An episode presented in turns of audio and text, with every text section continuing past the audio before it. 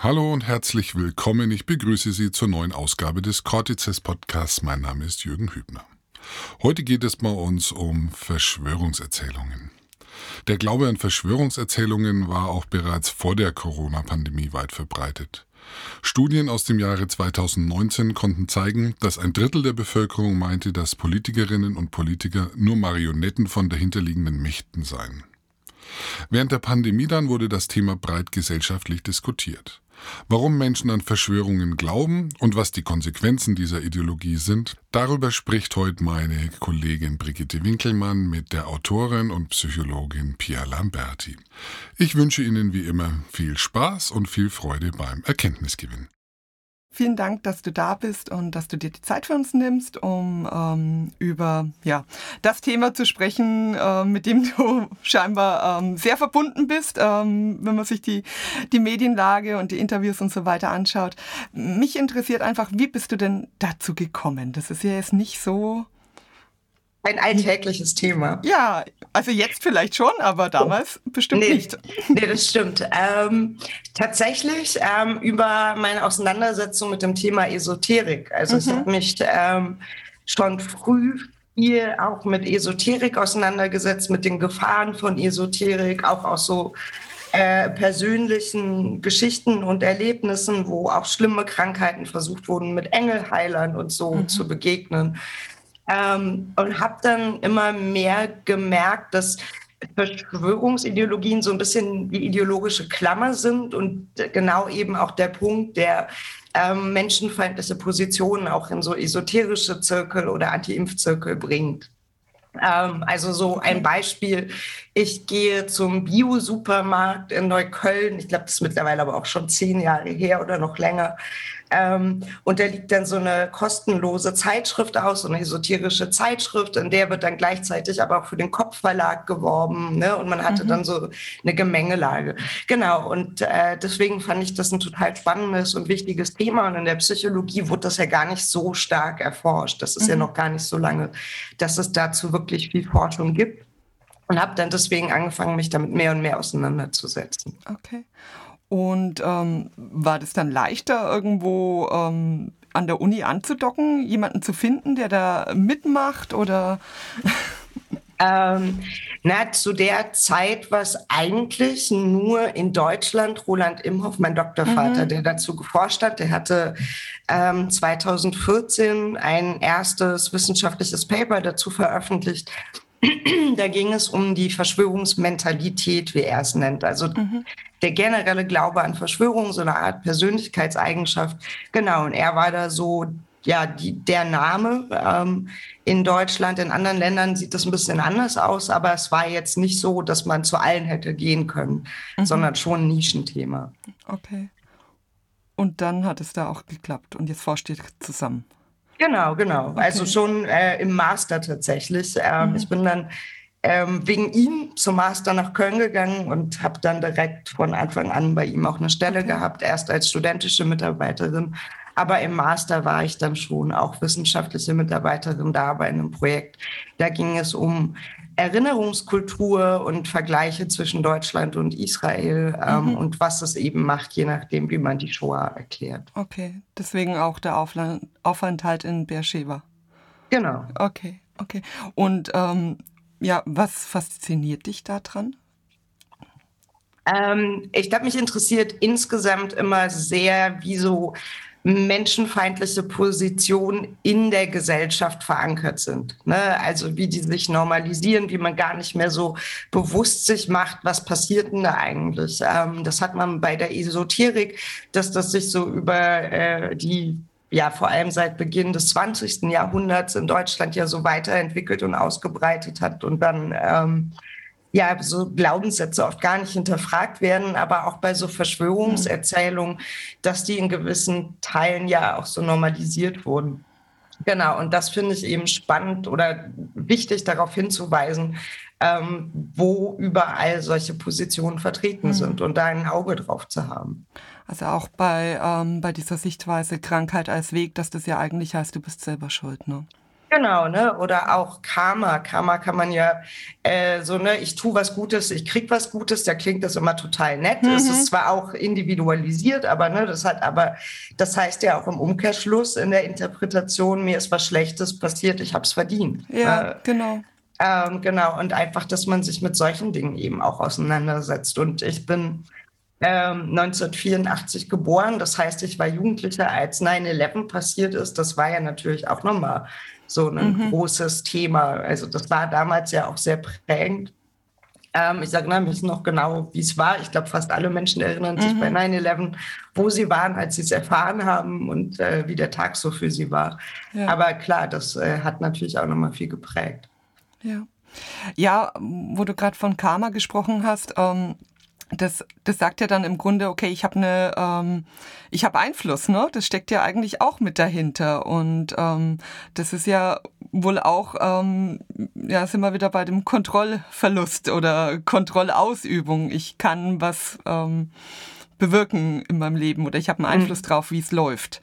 Ähm, genau. Ja, ja ähm, sorry, jetzt habe ich dich unterbrochen. Nein, nein, alles gut. Das war der, der Ball. Nimm ihn auf. Dann nehme ich, dann nehme ich den Ball wieder zurück. ja. Ähm, genau, ja, ich äh, beschäftige mich mit dem Thema gerade ja auch nochmal mehr, ähm, weil ähm, Katharina Nokun und ich auch noch ein Buch zum Thema Esoterik schreiben. Ah. Also deswegen ist okay. gerade da Recherchezeit. Ähm, und ähm, ja, die, die Erklärungen sind tatsächlich relativ ähnlich von Esoterik und Verschwörungsglauben. Mhm. Also es ist äh, der Kontrollverlust, der damit reinspielt. Ne? Ähm, das kennt man ja auch landläufig so, ne? Wer irgendwie eine Lebenskrise hat, wer irgendwie den Job verloren hat, ist offener eben für genau solche Glaubenssätze. Ähm, und es gibt auch Befunde, die ähnlich sind, so dieses Bedürfnis nach Einzigartigkeit, was man als Erklärung hat im Verschwörungsglauben. Ne? Man ist dann die Person, die die Wahrheit sieht, die anderen sind alle die Schlafschafe. Das hat man in der Esoterik auch. Da gibt es eben mhm. auch solche Studien. Zum Beispiel eine, die bezeichnet das als spirituelle Überheblichkeit. Letztendlich ist es aber genau dieses Bedürfnis, besonders zu sein. Ne? Man hat irgendwie nicht nur den Einfluss, aber sondern man hat ja auch dieses Geheimwissen und das Geheimwissen kann esoterisch sein, das kann verschwörungsideologisch sein. Und die Überlappung ist halt einfach da. Ich hatte ähm, mein erstes ähm, wissenschaftliches Paper, das ich als erste Autorin veröffentlicht habe, ähm, drehte sich genau um, um diese Überlappung, inwiefern der Verschwörungsglaube erklärt, warum Menschen alternative Heilmethoden wählen. Ähm, da gibt es ja unterschiedliche Gründe, warum Menschen das tun. Das kann sowas sein wie Unzufriedenheit mit dem Gesundheitssystem. Da ist die Evidenz tatsächlich eher schwach. Also entweder gibt es keinen Zusammenhang oder nur einen kleinen. Ähm, Das kann sowas sein, dass man Angst vor Nebenwirkungen hat. Das hat man zum Beispiel gerade bei Menschen mit schweren Erkrankungen, ne, dass sie bei Krebs zum Beispiel Angst vor einer Chemotherapie haben und dann es irgendwie ja. mit so Komplementärmedizin versuchen. Einfach weil eben, ja, also eine Chemotherapie oder eine Krebsbehandlung, das ist ja schon auch beängstigend. Ne? Und dann sind eben so esoterische Ansätze oft ja genau die, die einem sagen, es wird wieder gut und das ist nicht, wir haben irgendwie hier was Sanftes und das ist nicht so brutal wie die böse Stimmung. Sachen, genau. Ähm, und äh, wir hatten uns in unserer Forschung aber dann damit auseinandergesetzt, dass Ideologie eigentlich hier eine Rolle spielt, warum man alternative Heilmethoden wählt. Und ich muss sagen, die Ergebnisse haben uns damals echt überrascht, weil in der Psychologie hat man in der Regel kleine Effekte. Ne? Das mhm. heißt, ähm, es ist nicht so, weiß ich nicht, der Schulabschluss erklärt einen kleinen Teil im beruflichen Erfolg. Es wäre ja auch mhm. schrecklich, wenn der Schulabschluss mhm. quasi so determinieren würde, was da passiert, sondern es sind immer viele Faktoren. Aber diese Überlappung zwischen Verschwörungsglaube und Alternativmedizin war einfach so groß, dass wir wirklich diese Daten umgewälzt haben, um zu wissen, ist das ein stabiler Effekt? Also, mhm. ne, weil das einfach viel, viel größer war als eben ähm, ja, diese Effekte sonst sind. Aber ja, der Zusammenhang ist einfach da. Naja gut, man muss ja auch irgendwie erklären, warum ähm, ja, sich das Alternative nicht so durchsetzt. Ne? Also warum wir jetzt nicht alle mit ähm, irgendwelchen Steinen behandelt werden, wenn die so effektiv sind. Ne? Und dann bleibt ja da als Erklärung nur, es sind alle Schlafschafe oder irgendwer äh, kehrt unter den Teppich. Ja. Und ähm, es ist eine Verschwörung. Irgendwer ja, möchte genau. das nicht. Irgendwer Böses ist da, der ja, Ja. ja, wir hatten das damals in der Studie auch getestet. Wir haben uns ein fiktives Medikament ausgedacht, HTP 530. Das sollte gegen alles helfen. Das war so ein pflanzlicher Wirkstoff.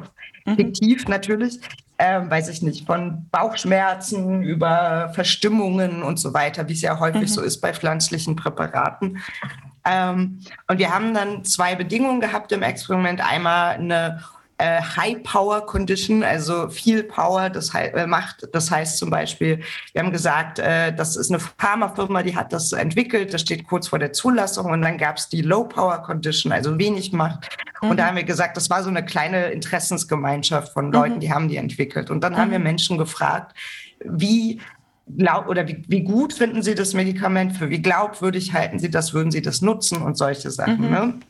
Und was eben rauskam, war, Verschwörungsgläubige, selbst bei einem pflanzlichen Wirkstoff, sagen, nee, das von der Pharmafirma, das nehme ich lieber nicht. Mhm. Lieber von dieser kleinen Interessensgemeinschaft, während das für Menschen mit niedrigem Verschwörungsglaube sich halt umdreht, die dann schon sagen, na, ich weiß, Pharmafirmen, die machen nicht nur Gutes, aber ich vertraue denen jetzt eher, wenn es darum geht, was zu entwickeln, als so eine kleine okay. Gruppe.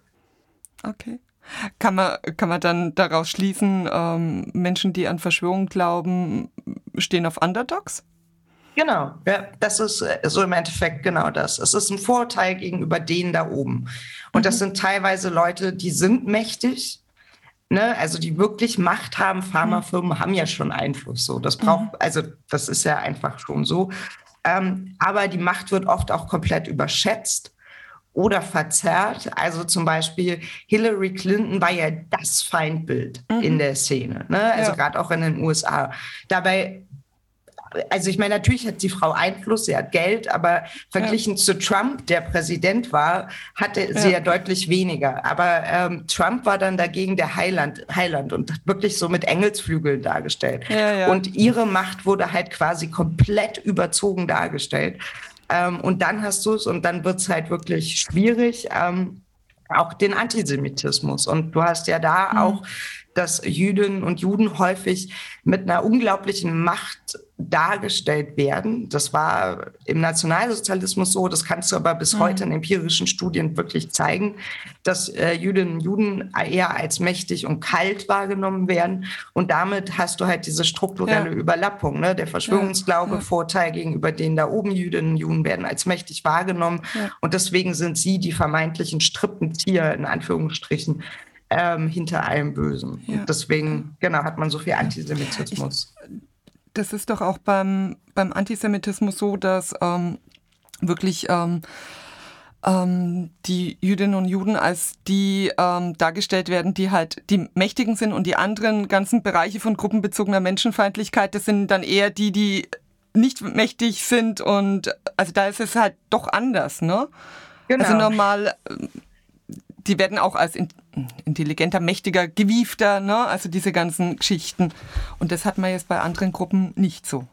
Genau, also deswegen sollte man äh, Antisemitismus auch nicht unter Rassismus subsumieren, weil eben der Antisemitismus anders funktioniert. Mhm. Weil eben gerade so diese Darstellung als übermächtig, das hat man eben bei anderen sozialen Gruppen nicht. Die werden in der Regel als gesellschaftlich schwächer, als mhm. niederwert oder weniger wert in dem Sinne konstruiert. Ähm, das heißt, es wird in Anführungsstrichen nach unten getreten und beim Verschwörungsglaube hat man halt eben diesen scheinbar oder beim Antisemitismus in dem Fall scheinbar übermächtigen Feind, genau. Und äh, der wird natürlich auch abgewertet. Ne? Also ja. da gab es eine Studienreihe für, ähm, auch von einem Psychologen ähm, aus Polen, Michał Bilewitsch, ähm, und der hat sich das für den Stürmer angeguckt, ne? Mhm. inwiefern das äh, da eben so einen Wandel gab. Und ähm, du musst, oder Jüdinnen und Juden wurden dann halt so als, als, übermächtig dargestellt, als globale Bedrohung. Ne? Man hat ja auch diese Bilder der Krake ja. und sowas. Mhm. Ne? Und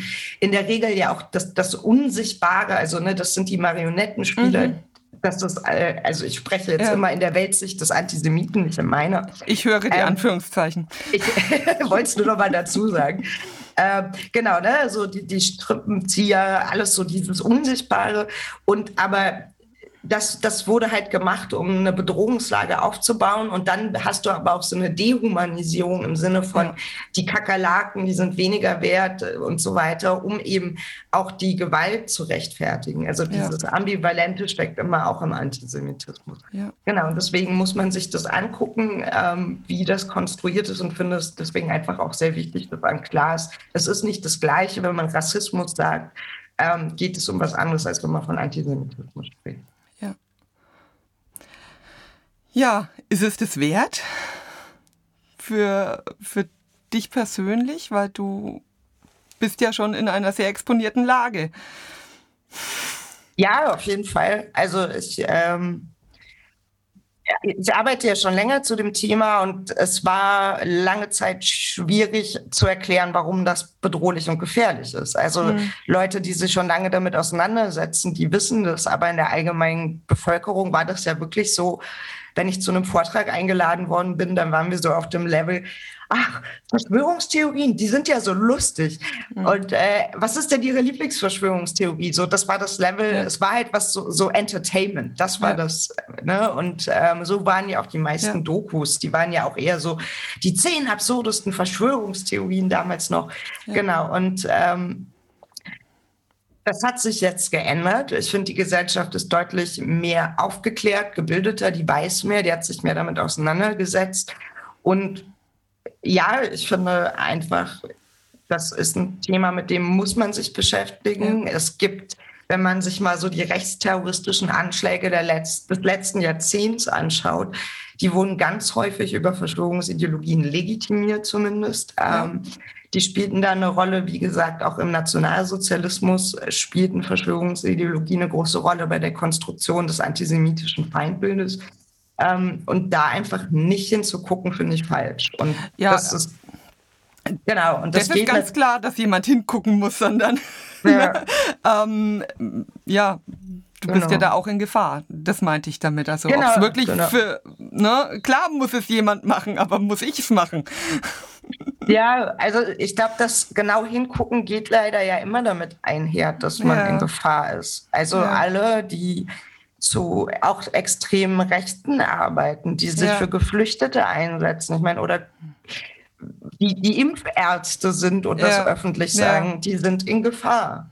Und das ist eben genau das Problem in der Gesellschaft, dass ähm, sich äußern nicht ungefährlich ist und dass ja. wir gleichzeitig so komische Diskursverschiebungen haben, die von einer Cancel Culture von links sprechen, während eben ja Menschen, die sich für eine bessere Gesellschaft einsetzen, Morddrohungen bekommen und damit ganz oft allein gelassen werden. Ja. Also ich glaube, ähm, ja, da, da muss schon was passieren und ähm, ich glaube auch immer, dass je mehr Menschen was sagen und den Mund aufmachen, desto schwieriger ist es ja, Einzelne anzugreifen. Ja. Also, ne, wenn man einen, weiß ich nicht, prominenten Impfarzt hat, den kann man dann noch attackieren, wenn es Hunderte wären. Ja. Dann wird das schon wieder schwieriger. Okay. Deswegen glaube ich, wir brauchen einfach eine, ich, ich glaube sehr an eine aktive Zivilgesellschaft und dass die die Welt besser macht und da müssen wir hinkommen. Ja. Ja, dazu habt ihr ja jetzt auch, ähm, also die Katharina Nokun und du, ein Buch geschrieben, um was Menschen an die Hand zu geben, damit sie selber auch was machen können. Also True Facts, ein Ratgeber. Genau, ja. Der wurde das, gefordert nach äh, Fake Facts, oder? Ja, ja, also es war nicht so geplant, ähm, den zu schreiben, aber es war halt wirklich wir hatten bei jeder Veranstaltung Menschen, die Angehörige hatten, die an Verschwörungen glauben, die ja. wirklich auch, weiß ich nicht, selbst wenn irgendwie mehrere hundert Leute da waren, ihre private Geschichte erzählt haben. Und das zeigt ja, wie hoch der Leidensdruck ist. Sonst würde man sich ja nicht so privat öffnen in einem digitalen Raum. Ähm, wo so viele Menschen zuhören. Und ich habe ganz viele Anfragen gekriegt von Menschen, die nicht wussten, wohin. Und das waren wirklich herzzerreißende Geschichten teilweise. Ja. Und ich denke, wer viel irgendwie auch auf Twitter oder anderen sozialen Medien unterwegs ist, sieht es ja auch immer wieder, wie viele Menschen irgendwie echt nicht weiter wissen. Und aus der Idee oder aus, aus diesem Missstand hier raus, genau, haben wir uns dann entschieden, True Facts zu schreiben, ähm, um Menschen irgendwie im Privaten was an die Hand zu geben. Und zwar ist halt eben wichtig, dass klar ist, es geht ums Private. Also es mhm. ist kein Ratgeber, geh mal auf eine Demo und sprech mit Querdenken. ähm, aber genau, dass eben, wenn es irgendwie der Papa ist, der beste Freund, irgendwie die Tante, der Onkel, wer auch immer, dass man eben da so ein bisschen gewappneter ist. Und wie ist das Rezept? das Rezept. Ähm, das alles nicht so einfach ist. äh, ich glaube, ja, das, äh, es gibt leider keinen Zehn-Punkte-Plan. Mhm. Aber ähm, ich glaube, es gibt immer schon so ein paar Sachen, auf die man achten kann. Und ich habe immer so, ja, weiß ich nicht, vielleicht drei Punkte, würde ich sagen, die ich denke, die schon mal so ein bisschen helfen, das zu oder sich bewusster zu machen, in was für einem Prozess man sich befindet. Ne? Mhm. Und das erste ist halt, sich zu fragen, wie ideologisiert ist die Person denn eigentlich? Ne? Also, mhm. weiß ich nicht, ne? der Onkel hat einen Artikel von Ken Jebsen geteilt und ich verstehe, dann ist man erstmal aufgewühlt und sauer und da kommt ganz viel in einem hoch und was passiert da jetzt gerade? Aber vielleicht war der Onkel auch einfach nachlässig und hat den Artikel nicht genau gelesen mhm. so, oder, oder kennt Ken Jebsen gar nicht und weiß irgendwie oder, oder war irgendwie vollkommen auf dem falschen Dampfer unterwegs. Und man kann noch mit Faktendiskussionen und einfach so sagen, hey, guck mal, bist du dir sicher, dass du den teilen willst? Der hat das und das und das gemacht. Ähm, kann man dann vielleicht schon was bewegen. So, wenn aber der Onkel oder die Tante oder wer auch immer total überzeugter Verschwörungsideologe ist, kommt man mit so, guck mal, ich glaube, du hast dir hier einen Fehler unterlaufen oder bist du sicher, dass du das teilen willst? Natürlich nicht mehr weiter. Ne? Aber das ist halt so die erste Frage, die man sich stellen sollte, auch jetzt beim Thema Impfen ne, hat die Person vielleicht einfach Ängste, selbst wenn man die selber irrational findet, mhm. sind diese Ängste ja real. So, ja. Ne? Und kann man mit diesen Ängsten arbeiten, weil das einfach Ängste sind und die kann man der Person nehmen. Das habe ich auch schon öfter erlebt. Ähm, ne, dass man, weiß ich nicht, es gab so eine von einer ehemaligen AfD-Politikerin aus Süddeutschland so eine Sprachnachricht, die ist auf Telegram unglaublich viral gegangen und die wird auch durch die ganzen WhatsApp-Familienchats gejagt. Mhm. Und ähm, die macht Menschen manchmal wirklich Angst. So. Und ja. natürlich ist das dann erstmal eine total schreckliche Situation, wenn man sieht, oh Gott, da teilt jemand gerade was von der AfD und wie geht man damit um? Mhm. Ich habe aber tatsächlich auch Fälle erlebt, wo man wo das wirklich einfach Ängste waren und wo natürlich da immer noch dieser problematische Teil ist, warum teilst du was von der ja. AfD? Aber ähm, genau, ähm, da muss man dann, glaube ich, sich auch überlegen, welche Schlacht man gerade kämpfen will. Also geht es erstmal darum, das Thema Impfen anzugehen und dann die AfD oder weil alles zusammen kriegt man wahrscheinlich nicht hin. Mhm. Genau, also das heißt, ähm, der erste Punkt Ideologie. Der zweite Punkt ist, wie nah steht man der Person? Ja. Wenn die Person weit von einem entfernt ist, also zum Beispiel ein loser Kontakt auf Social Media, kann man wahrscheinlich wenig ausrichten. Mhm. So, ne? Was es braucht, ist eine Beziehungsebene, eine Vertrauensebene. Weil wenn man ein gutes Vertrauensverhältnis hat, wird man ja auch als vertrauenswürdige Quelle wahrgenommen. Das heißt, ja. wenn man sagt, guck mal, ey, hier äh, der Faktencheck, dem vertraue ich, die machen gute Sachen, schau mal danach, ich glaube, das stimmt so nicht, hat man eine ganz andere Chance, was zu bewirken, als wenn das eine Person ist, die keine Ahnung hat, wer man ist. Mhm. Ähm, und dementsprechend würde ich sagen, wenn man die Person nicht gut kennt oder nur flüchtig kennt, dann geht es eher darum, ähm, entweder Gegenrede zu leisten, zu sagen, hier, das stimmt so nicht, ne, oder das zu die Banken oder einfach einen Link, wenn es online ist, drunter zu posten für die Leute, die mitlesen. Mhm. So, da kriegt man die Person aber nicht aus dem, äh, in Anführungsstrichen, Kaninchenbau der Verschwörungsideologie. Ähm, genau, umgekehrt aber, wenn das jemand ist mit einem guten Verhältnis, das man hat, ähm, da hat man dann doch, doch auch einfach die Möglichkeit, ähm, mit der Person an dem Thema zu arbeiten. Aber auch hier muss man sich mal fragen, was ist denn das Ziel? Ist das Ziel, dass die Beziehung wieder gut ist? Das kriegt man hin. Ist das Ziel, dass die Person gar nicht mehr an Verschwörungen glaubt? Das halte ich eher für unrealistisch. Dass es weniger wird, ja, aber nicht, dass das komplett verschwindet. Und als letztes ähm, finde ich es immer auch wichtig, dass man guckt, wie viele Ressourcen habe ich denn eigentlich? Mhm. Also kann ich kann ich gerade viel Zeit, Energie ähm, dafür aufwenden, die Person ja aus dieser Welt wieder rauszuholen. Das kann ich nicht, wenn es irgendwie der, der Schaffner ist, Bei mhm. meiner Familie sieht das anders aus, aber auch hier, ich erlebe das immer wieder, dass Menschen davon so mitgenommen sind, dass die all ihre Energie aufwenden, um eben die Verschwörungsgläubigen quasi wieder in so ein, äh, ja, zurückzuholen und dann irgendwann so ausgebrannt sind, dass nur noch der Kontaktabbruch funktioniert. Mhm. Und in manchen Fällen geht das nicht anders. Ne? Mhm. Irgendwie Papa ist Reichsbürger, was will man da noch machen? Da geht es auch um Sicherheit vielleicht. Aber in vielen Fällen glaube ich, dass man mit ähm, Pausen, die man sich setzt und Erholungszeit ne, und Grenzen einfach auch, es schafft, diese Beziehung aufrecht zu erhalten und durch diesen schweren Weg gemeinsam zu gehen. Und deswegen muss man sich das immer bewusst machen. Okay. Ja, ähm, also was, was ich da halt sehe, ich habe ähm, hab jemanden im, im Freundeskreis und wir haben da viel drüber gesprochen und ähm, wir probieren ja beide das Gleiche. Ne? Wir probieren ja beide ähm, den anderen für unsere Seite in Anführungsstrichen zu gewinnen. Ne? Ähm, also ich meine, das ist natürlich auch eine Möglichkeit, im Kontakt zu bleiben, ne? weil äh, er möchte gern, dass, dass ich endlich erwache und ich möchte gern, dass er äh, erwacht, aufwacht.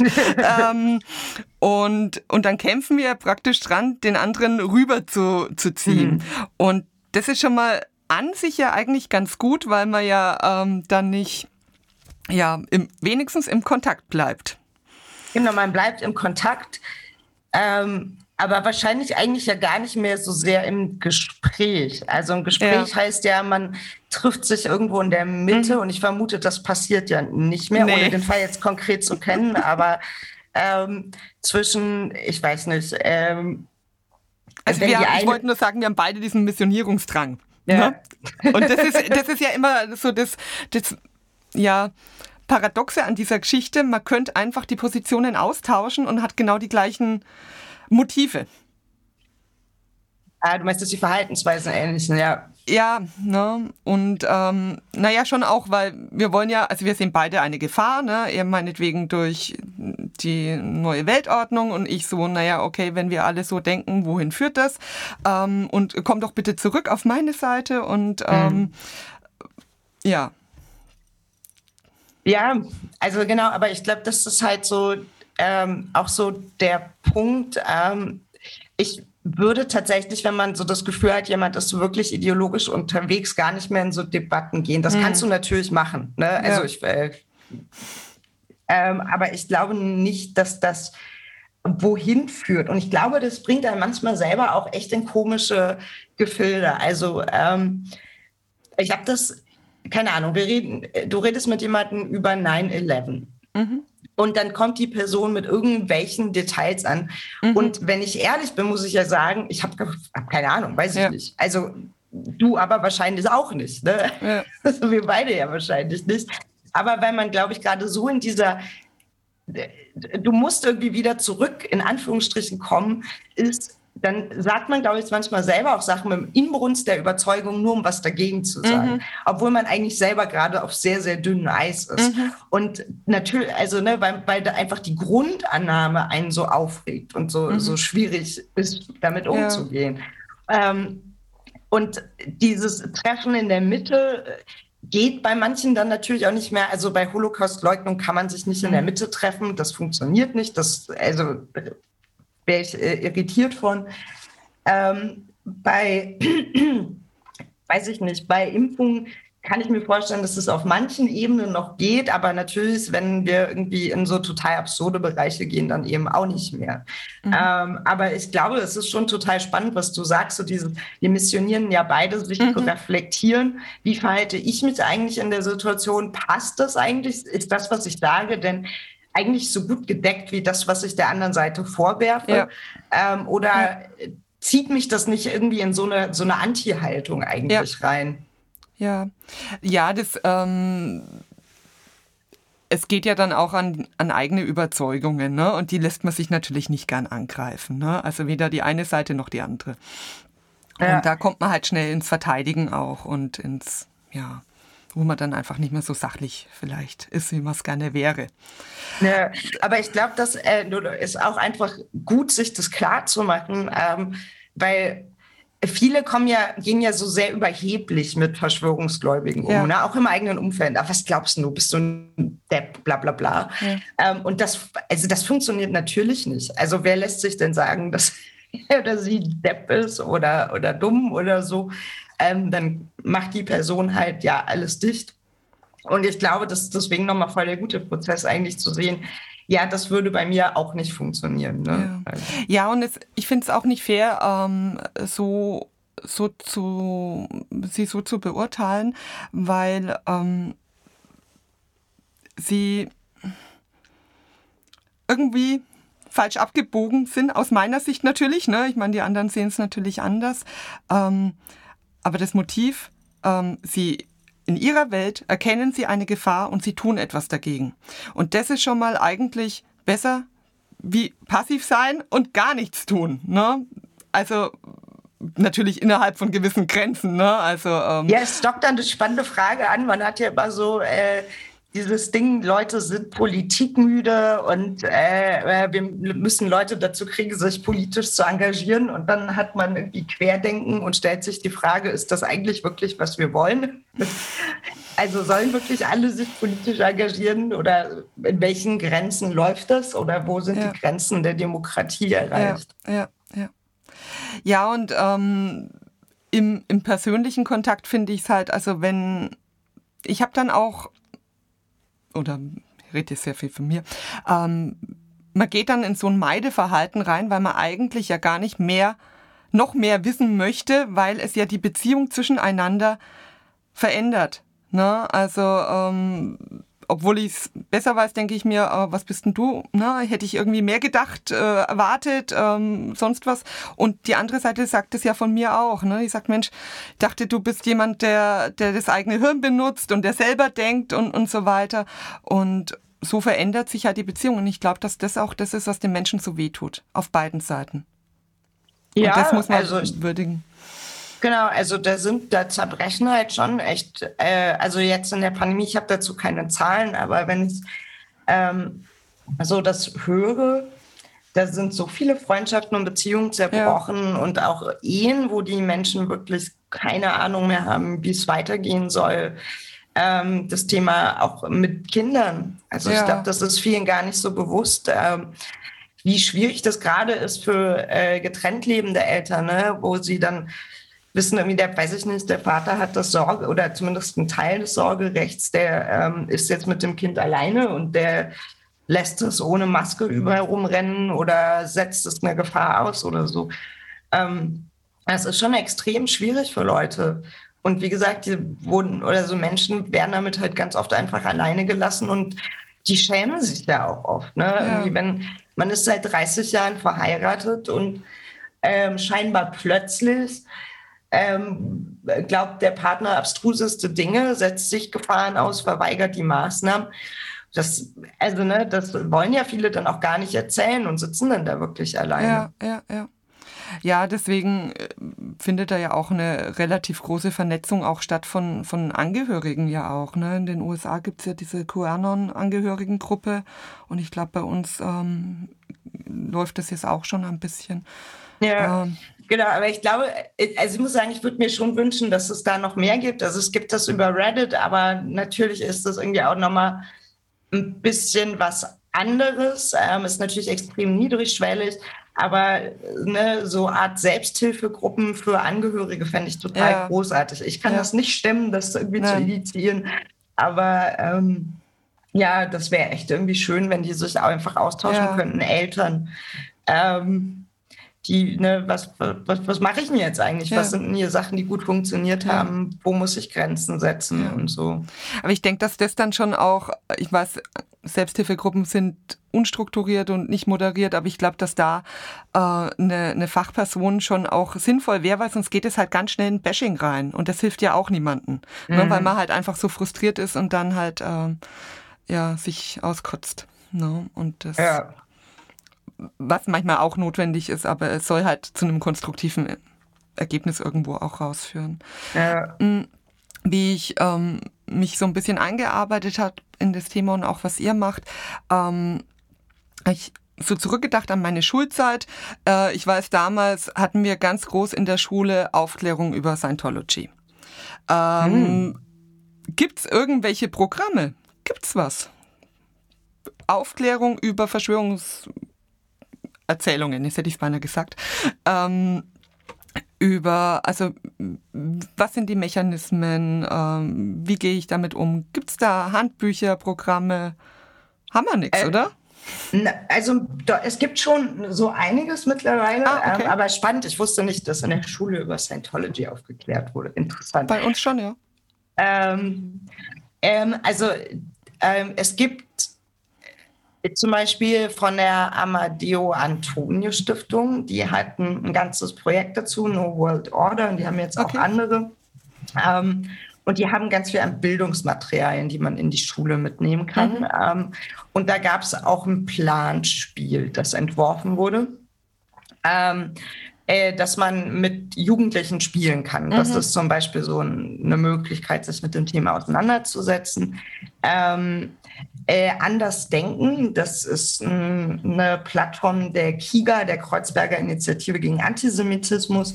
Die haben so eine Plattform mit Bildungsprojekten, die man auch selber durchführen kann, also mit mhm. den Materialien, wie man das durchführt und mhm. so weiter. Ähm, das ist ausgerichtet auf Antisemitismus. Die haben aber auch Sachen, die sich mit Verschwörungserzählungen auseinandersetzen ähm, und äh, Materialien, die man nutzen kann selber. Ähm, und ja, genau. Ne? Und auch solche Stellen wie zum Beispiel die mobilen Beratungen gegen Rechtsextremismus bieten da schon auch Vorträge und sowas an, soweit ich weiß. Also es wird gerade mehr. Und es gibt ja auch irgendwie so online Projekte wie zum Beispiel sowas wie Get Bad News, also bekomme schlechte Nachrichten und Go Viral. Ähm, mhm. Äh, die kann man kostenlos spielen. Das ist von einer NGO, also einer ähm, gemeinnützigen Organisation entwickelt worden und mit Wissenschaftlerinnen getestet, ob es wirklich funktioniert. Und da spielt man so Spiele. Bei dem einen geht es mehr darum, dass man lernt, Fake News zu erkennen. Bei Go Viral, das wurde während der Pandemie entwickelt, geht es mehr darum, dass man lernt, was sind denn die Strategien von Verschwörungsideologen und Fake News schleudern. Was machen die, damit die Inhalte viral gehen? Das sind echt total nette Sachen. Ähm, und genau, also da, da wächst gerade auch noch mal einiges, was es vorher okay. nicht so doll gab. Ja. Okay. Gut, damit hätten wir vielleicht die Schulen, ne? Wie kriegen wir den Rest? Ja, das Problem ist, wenn wir über so Themen reden insgesamt, dann reden wir halt immer über Kinder und Jugendliche. Und mhm. ich glaube, das ist auch so ein bisschen, muss ich ehrlich gesagt sagen, eine Externalisierungsstrategie. Mhm. Dann sind es nämlich die Kinder, die lernen müssen und wir Erwachsene, wir wissen schon alles. Mhm. Ich erinnere mich noch, ich habe äh, für die Tagesschau, war es bei einem Podcast, und habe da gesagt, dass ich finde, dass auch ältere Menschen äh, äh, sich mit dem Thema auseinandersetzen müssen und hier lernen müssen und dass es Studien gibt, die sagen, Ältere erkennen oder teilen mehr Fake News und erkennen die teilweise auch schlechter. Und da war, hatte ich sehr viele saure Erwachsene in den mhm. Kommentaren, ein Kritikpunkt war richtig, ich hatte keine Studien konkret dazu genannt, mhm. aber gut, ähm, die gibt es tatsächlich. Und ähm, äh,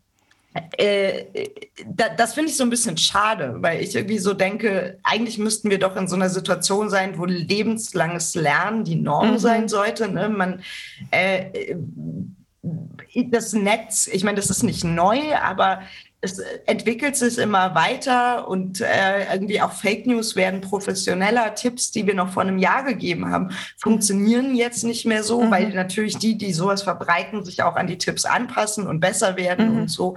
Ne? Also, ähm, und da hatte ich das Gefühl, dass es so ein bisschen so eine Verweigerungshaltung gibt. Und ich, das, das finde ich einfach schade, weil, wie gesagt, ähm, ich finde, alle müssen sich da weiterbilden. Und und das ist ja, wie gesagt, auch oft gar nicht so leicht. Wir hatten halt ja auch diverse Offline-Kampagnen, wo Flyer verteilt wurden. Da sind mhm. Millionen von Flyern im mhm. Umlauf. Mhm. Ähm, und da steht dann als Quellen das RKI oder das Intensivbettenregister oder solche Sachen. Mhm. Und dann als äh, äh, Autoren sind zwei Professoren mhm. ähm, abgebildet, die jetzt ne, mit Homburg und ich glaube Bakti waren es genau, ähm, sagen wir mal freundlich umstritten sind. Ähm, mhm. aber wenn jetzt jemand, der sich nicht so auskennt, ja. die in der Hand hat, woher soll die Person denn wissen, dass das stimmt oder nicht stimmt? Ja. Also wenn ich immer sage, check die Quellen, die genannt werden und die Quelle ist das RKI, ja, hm, dann hm. funktioniert das ja nicht ja. mehr und dann hat man noch zwei Professoren. Das ist ja irgendwie auch so eine Heuristik, okay, das ist eine gute Quelle.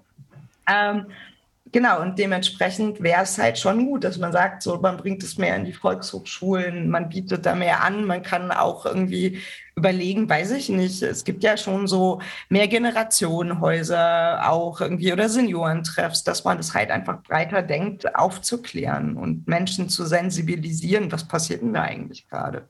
Hm. Ja, es ist halt die Frage, ob man dann nicht nur die kriegt, die man eh schon hat.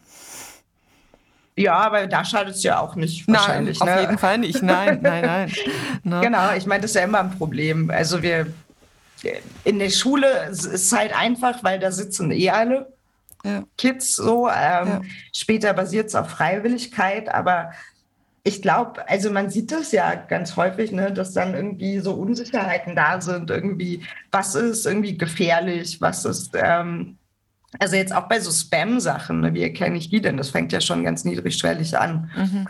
Ähm, also dementsprechend, ja, wäre wär das zumindest eine Möglichkeit. Also ich, Fehlt uns auch ein, ähm, eine Aufklärung über unsere Denkverzerrungen?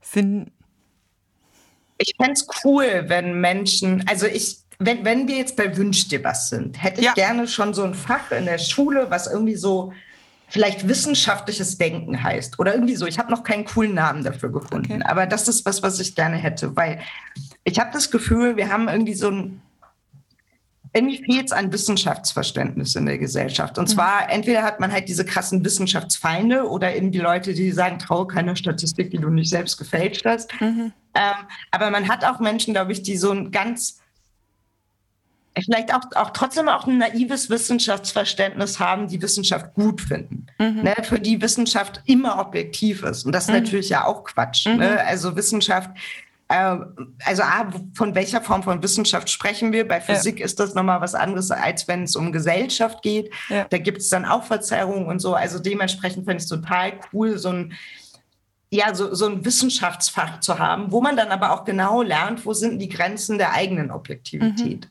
Ne? Also wann ab, wie, wie verarbeiten wir eigentlich Informationen? Ja. Was, was ist Wahrnehmung? Ne? Ja. Wahrnehmung ist ja nicht nur Sehen im Sinne von ein Reiz trifft mein Auge, sondern Wahrnehmung ist der ganze Verarbeitungsprozess und da hat man halt ähm, Bottom-up-Prozesse, das sind Prozesse, die sind reizgesteuert, mhm. also der Reiz selber.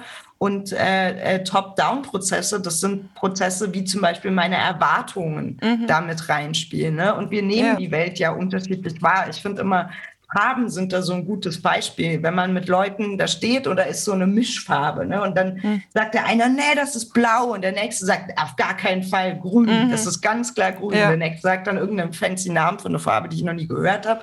Also, ne, das, ja. wir nehmen das ja anders wahr und dafür zu sensibilisieren, ist, glaube ich, total gut, weil sich das ja überall niederspiegelt, äh, niederspiegelt ist überhaupt kein Wort, durchzieht.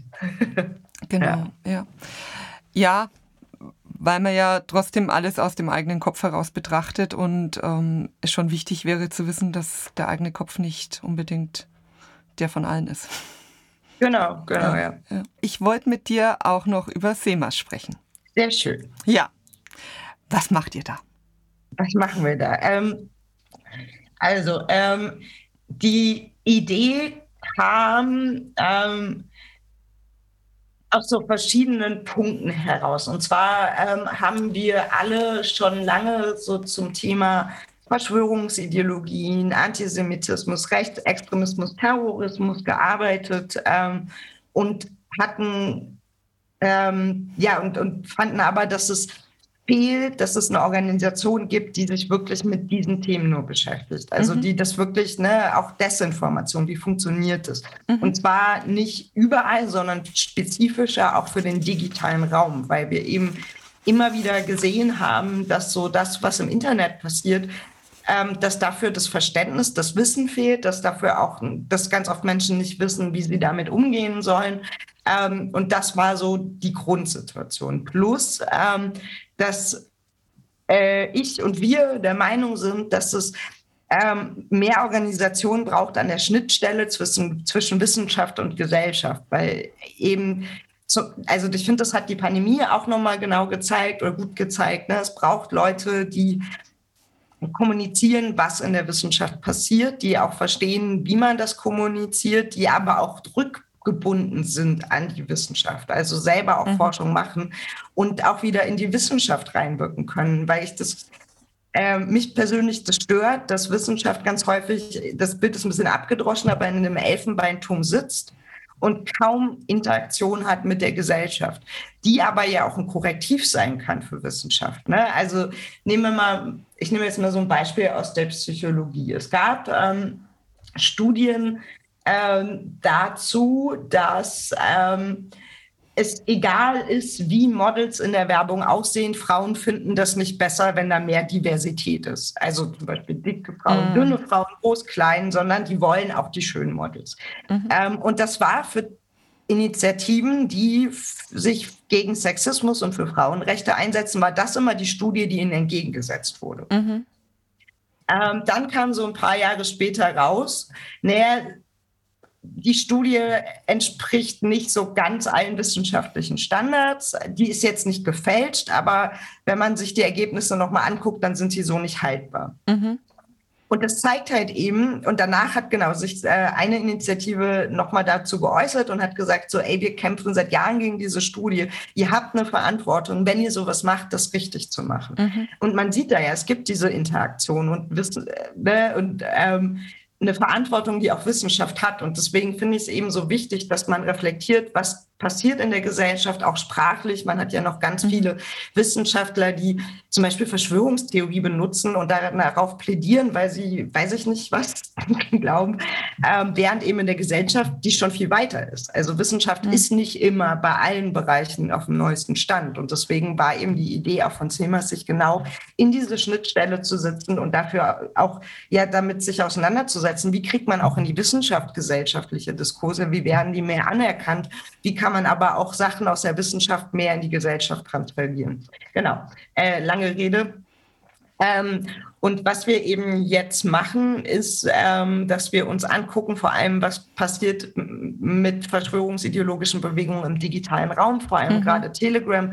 Ähm, wir haben da ein Monitoring-Tool entwickelt, das uns eine systematische Analyse erlaubt, also zum Beispiel zu zeigen, ähm, wie Antisemitismus geäußert hat da. Ne? Das am mhm. Anfang war viel so über Chiffren. Das kann man auch bei Attila Hildmann gut zeigen, aber auch insgesamt ne, die Rothschilds, Soros, Bilderberger. Und dann ging es aber immer mehr um die Juden und Israel. So, ne? mhm. ne? Also solche Analysen können wir da machen.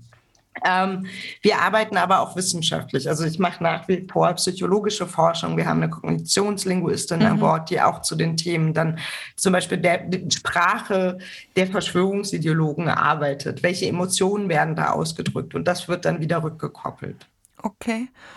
Und ähm, wenn ihr jetzt diese Telegram-Kanäle äh, scannt, dann stelle ich mir das so vor, ihr scannt nach Wörtern, oder? Unterschiedlich. Also wir können ganz viel machen mit unseren Tools, die wir da haben. Also man kann nach Wörtern suchen, man kann gucken, wie hat sich die Reichweite verändert. Mhm. Äh, man kann auch sehen, weiß ich nicht, es, zum Beispiel, wann wurden Likes gekauft. Ne? Man sah das zum Beispiel ah, auch wieder, okay. Beispiel Attila Hildmann, so das dümpelte so vor sich rum und das war wahrscheinlich nicht so befriedigend und dann geht es an einem Tag auf einmal straight nach oben und er hat fünf, ich glaube 5000 Likes, ich weiß es nicht mehr mehr oder Followers mehr ähm, und äh, da sieht man zum Beispiel, wann wurde was gekauft. Okay. Das ist auch bei so äh, Kanälen spannend, die ähm, gefälschte Impfausweise verkaufen. Da gibt es auch ein paar, wo man ziemlich klar sehen kann, das waren gekaufte Follower, die die haben, okay. um größer zu wirken. Ähm, wir können sehen, welche, auch welche Interaktionen es mit anderen Plattformen gibt. Zum Beispiel, welche YouTube-Videos spielen da eine Rolle. Mhm. Ne? Wie wird versucht, über YouTube Leute in die verschwörungsideologische mhm. Szene zu holen? Ähm, wir machen auch Einzelanalysen. Ähm, also beispielsweise haben wir uns damit auseinandergesetzt, welche, äh, genau, mit dem Thema gefälschte Impfausweise. Ähm, da gab es ja auch von Report Mainz eine Recherche. Mhm. Wir haben zeitgleich dazu gearbeitet. Da gab es ja auch Austausch von uns. Ähm, genau, ne? Und haben dann eben zeigen können, wie das läuft und auch ähm, man kann dann auch bei Bitcoin zeigen, wie viele Käufe gab es wirklich, okay. wenn man das Wallet hat und solche Sachen. Okay. Und würdet ihr es mitkriegen, wenn, wenn jetzt da ja was Neues kommt? Also, ähm, also ich stelle es mir trotzdem immer noch so vor, ähm, dass ihr halt ähm, nach, nach irgendwas scannt und wenn die sich jetzt ausdenken, keine Ahnung, die ähm, Planet der Affen-Verschwörung, fällt die euch dann auch auf oder geht die erstmal unter, weil ähm, ihr sie nicht auf dem Schirm habt, weil ihr sucht ja auch. Also, ich, ähm, doch, nicht. wir haben ähm, äh, ein, ein Format, das CEMAS Daily. Ähm, das ist äh, für Menschen, die sich mit dem Thema auseinandersetzen, Politikerinnen, mhm. Journalistinnen, äh, Engagierte. Ähm, und da bekommt man jeden Tag zum Beispiel ein Update. Was waren die meistgeteiltesten Nachrichten? Was oh, sind die Kanäle mit dem meisten Wachstum? Ich kann mir das auch manuell ausgeben lassen. Mhm. Also was weiß ich, was ist gerade bei Oliver Janich das, was am meisten geteilt oh, ist? Okay.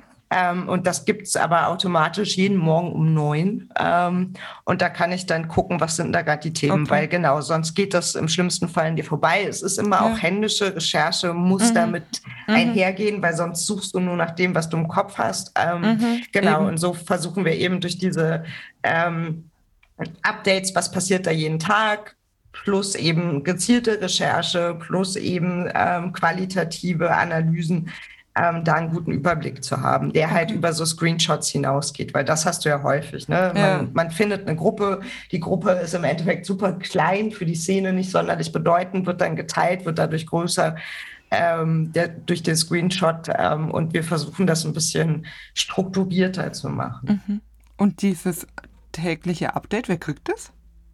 Ähm, also das ist jetzt nicht so gedacht, dass äh, wie so ein Newsletter, mhm. aber zum Beispiel ähm, ihr als Organisation könnt uns mhm. schreiben, dann können mhm. wir euch auf die Liste setzen, Politikerinnen, mhm. wie gesagt, Journalistinnen, ähm, andere äh, äh, zivilgesellschaftliche Initiativen. Mhm.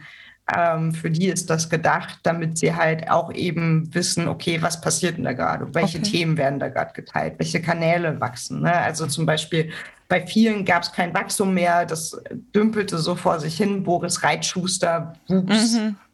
Nach ja. wie vor ziemlich stark an. So, ne? Der war dann nochmal, ja, der hat jetzt so seine Sternstunde.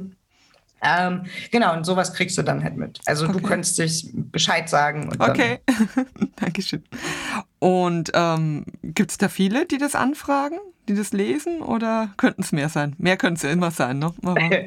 ähm, wir machen das ja, also wir sind ja keine Bildungseinrichtung, ne? Mhm. sondern wir sind eine Organisation, da geht es wirklich mehr um Strategie und Beratung. Mhm. Wie geht man mit dem Thema um? Ähm, das heißt, wir bewerben das gar nicht so breit, sondern mhm. das ist, entsteht eher im persönlichen Kontakt, dass mhm. wir dann Bescheid geben ähm, und sagen, hier, wenn das für euch interessant ist, machen wir das. Okay. Ähm, genau. Fragen auch, ähm, ja, Strafverfolgungsbehörden nach? Ähm, nutzen die das? Weil ich meine, es ist ja im Grunde, ja, müsste das nicht eigentlich der Staat machen, sowas?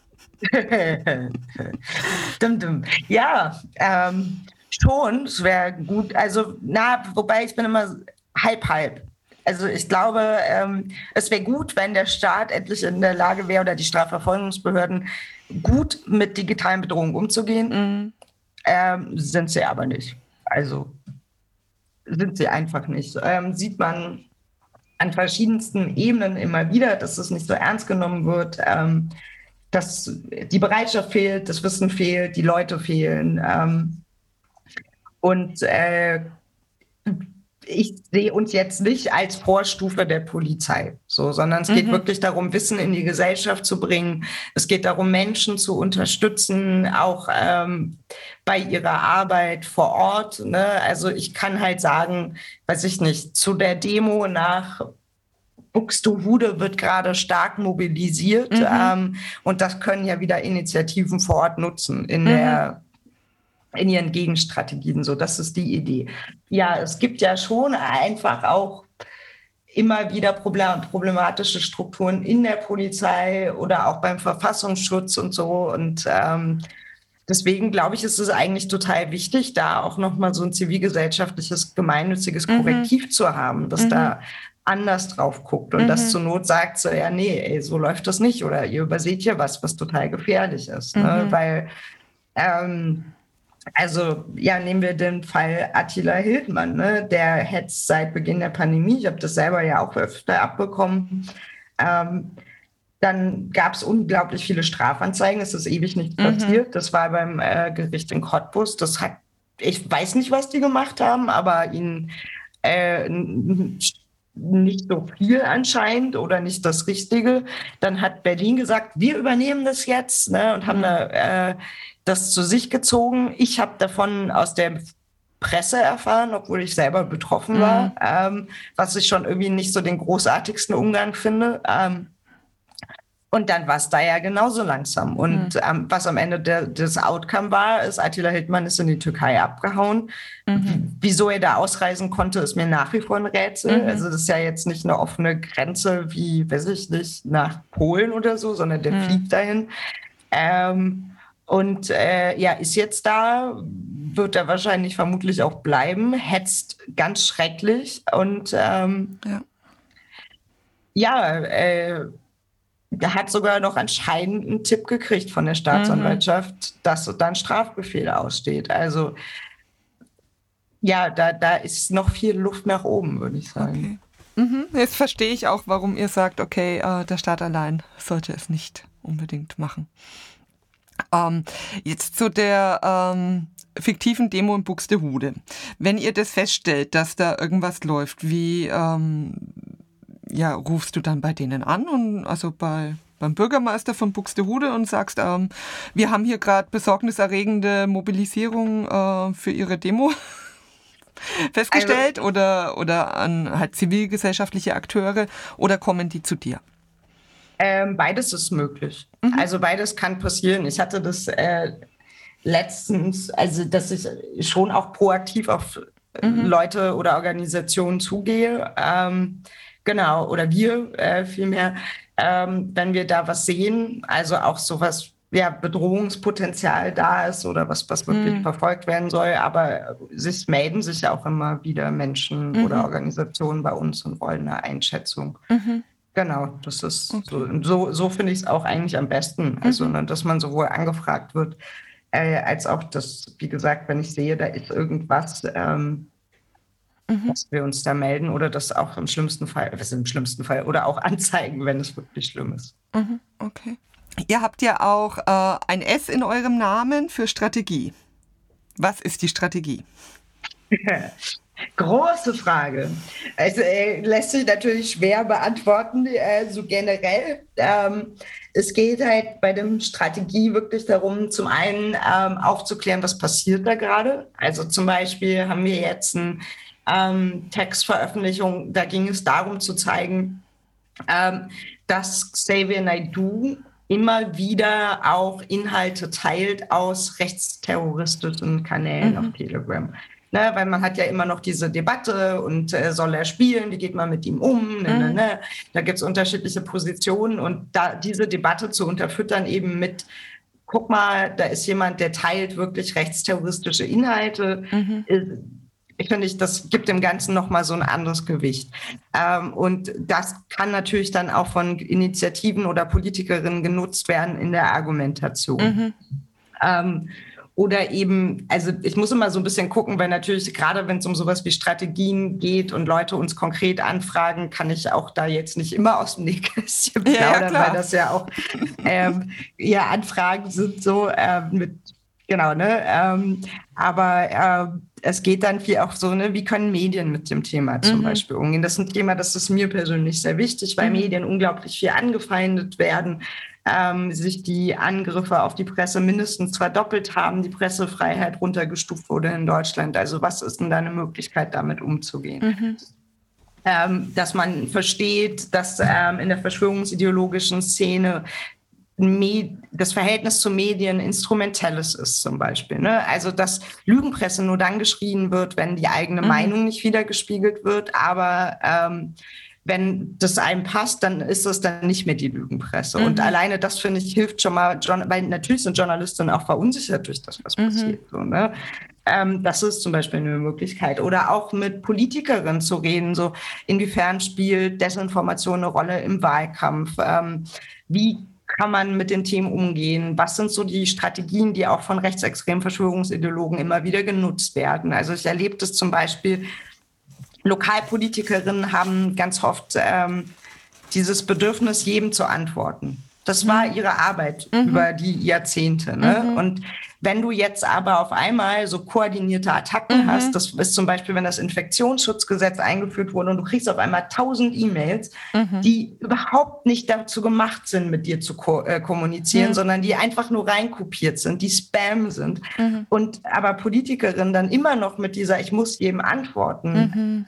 Ansatz umgehen, dann versuche ich halt ein bisschen das sichtbar zu machen, was passiert ist. Das ist koordiniert und du kannst es natürlich machen und jetzt jedem antworten, aber man muss ja auch mal überlegen, Zeit ist eine begrenzte Ressource. Mhm. Wenn du jetzt tausend Leuten, die eigentlich nur Spam schicken, antwortest mhm. und wenn du jetzt von einer Person dann eine Rückmeldung kriegst oder sagen wir von fünf und davon ist zwei, die sagen, ach, habe ich ja noch nicht mal, habe ich ja so noch nicht gesehen, stellt sich trotzdem die Frage, macht das denn Sinn? Hättest ja. du nicht die Zeit für Leute, die Lust haben auf Demokratie und die was mit dir gestalten mhm. wollen, verwenden können oder so? Ne? Ja. Also das sind alles ja immer so Fragen, wie geht man mit diesen neuen Herausforderungen um, genau, ne? Was, ähm, was kann man machen, irgendwie auch um sich zu schützen online? Das mhm. ist ja auch was, was viele nicht wissen irgendwie. Ne? Wie kann ich meine Einstellungen ändern? Das sind einfach so technische Fragen ähm, bei Twitter, bei Instagram, wo kann ich Sachen hinmelden, was sind mhm. so Unterstützungsstrukturen, also mhm. all solche Fragen.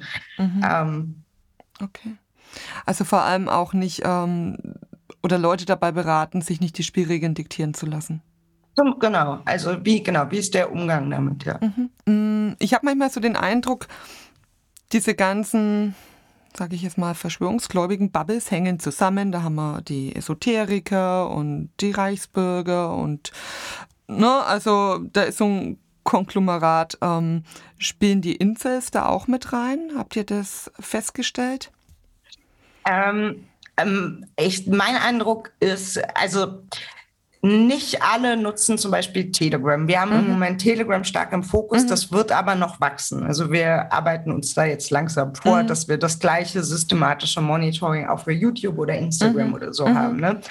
Ähm, und das sind dann teilweise andere Foren und Plätze, auf denen sich Incels bewegen, okay. würde ich sagen. Mhm. Ähm, also zumindest was ich weiß, ähm, sind die gar nicht so stark in diesem Telegram-Gruppen, sondern eher in klassischen Foren okay. vertreten. Wenigstens etwas.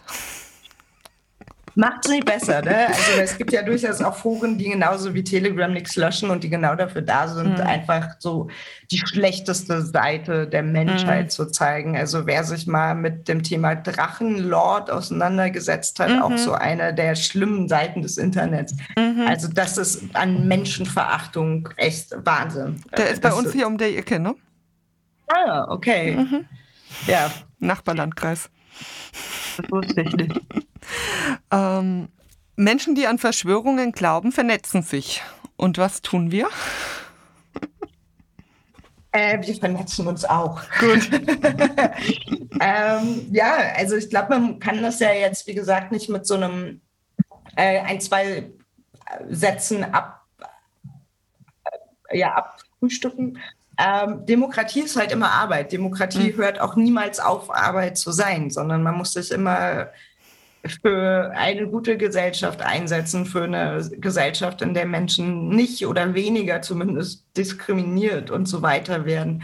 Ähm, genau, und genauso ist es halt mit dem Thema. Ich glaube, es gibt da nicht so eine, einen Ansatz, sondern wir müssen halt auf allen Ebenen gucken. Ne? Das, das ist, ähm, ich fände es wichtig zum Beispiel, also, nee, andersrum ich bin großer Fan von einem Ansatz, der kommt so aus der rassismuskritischen und antisemitismuskritischen Bildungsarbeit, der Selbstreflexion. Mhm.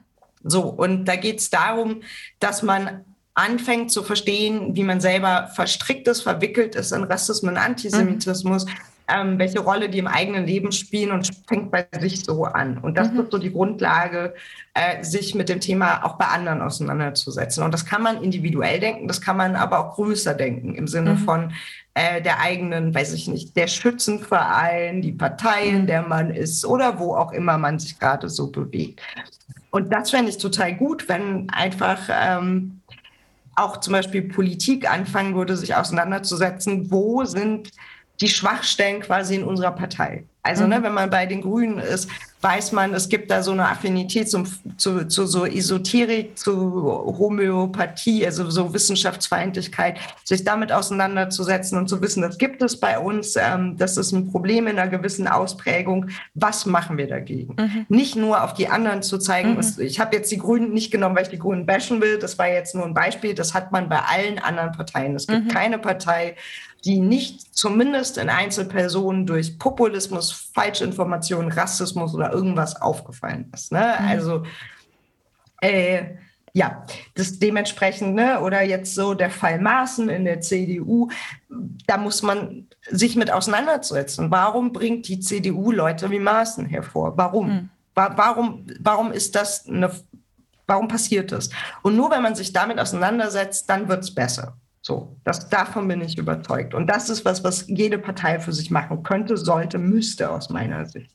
Sich klar zu positionieren, weil sonst wird es halt so ein politisches Spiel, so eine Instrumentalisierung. Ne? Dann mhm. zeigt man auf den Finger bei anderen, äh, mit den Fingern auf andere, aber bei sich selber kehrt man das mhm. so unter den Teppich.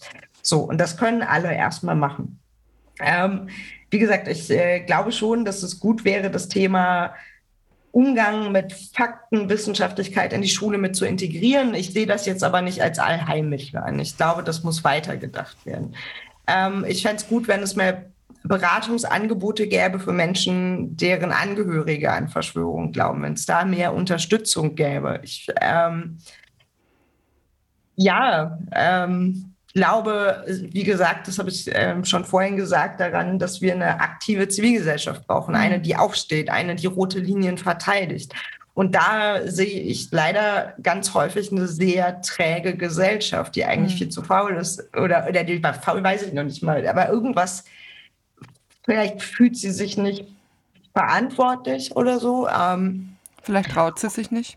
Vielleicht traut sie sich nicht. Ich glaube, da kommt ganz viel zusammen. Aber dann kommen halt rechte Kräfte, die sich trauen und die laut sind und gegen die, wir haben ja immer wieder die gleiche Diskussion, ne? Mhm. müssen wir mit denen nicht reden, wie holen wir die denn ab? Mhm. Ich muss doch die Arme offen halten und das hat bei Pegida nicht funktioniert, das wird auch bei Querdenken nicht funktionieren mhm. und ganz ehrlich, mein Eindruck ist, wenn solche Bewegungen wieder abebben, dann nicht, weil die Gesellschaft so erfolgreich war, sondern weil die sich selber zerlegen. Also mhm. das ist halt ähm, da müsste, glaube ich, echt noch mal was passieren. Und dazu gehört aber auch das ähm, zivilgesellschaftliches Engagement, also gemeinnützige Initiativen ähm, verstetigt werden, dass die Förderung besser ist, dass die dauerhaft ist, dass die nicht immer nur mhm. projektgebunden ist, ähm, dass zivilgesellschaftliches Engagement nicht kriminalisiert wird vom Verfassungsschutz permanent immer wieder. Also ähm, da, da gibt es, glaube ich, noch sehr, sehr, sehr viele Baustellen. Und ähm, ja, auch jetzt mit der neuen AfD-Stiftung oder dem Raum, den die AfD-Stiftung wahrscheinlich kriegen wird, haben wir ja auch nochmal eine neue Verschiebung. Hm. So, ne? Hab, wie man dann damit umgeht. Ja, ja viel zu tun. Mhm. Gesellschaft ist immer viel zu tun. Ich glaube, das war nie anders. Das ist das Schöne dran, weil es so komplex ist. ja.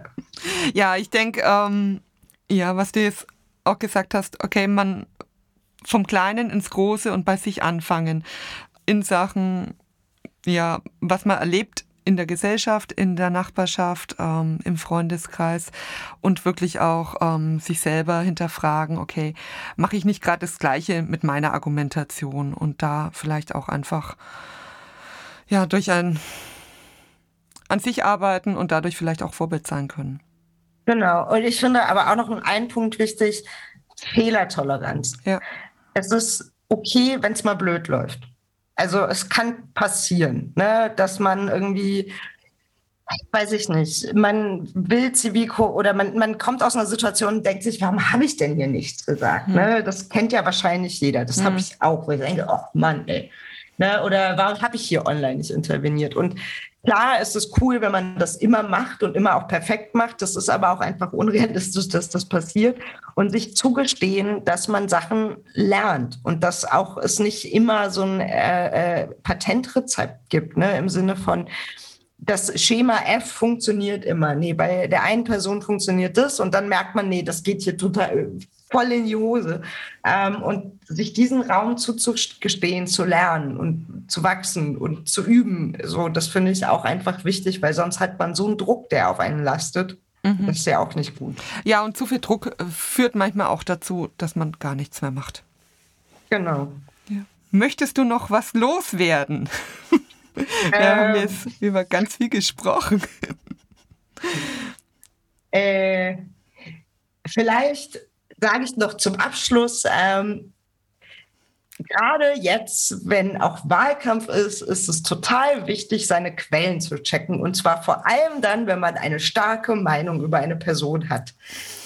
Okay. Und da geht es nicht nur darum, ob es ein Falschzitat ist, sondern stimmt das denn überhaupt im Kontext, wie es gesagt wurde? Mhm. Oder von wann ist es denn? Warum mhm. ist das, wird das denn jetzt wieder aus der Mottenkiste geholt? Ähm, das würde ich mir wünschen. Und dass man da gerade auch, wie gesagt, wenn man eine starke Meinung über eine Person hat, nochmal genau hinguckt. Ähm, und wenn man irgendwie so denkt, hm, ja, genau, ne? Und nicht so, ähm, ich nutze das jetzt, weil es ist ja für ein gutes Ziel.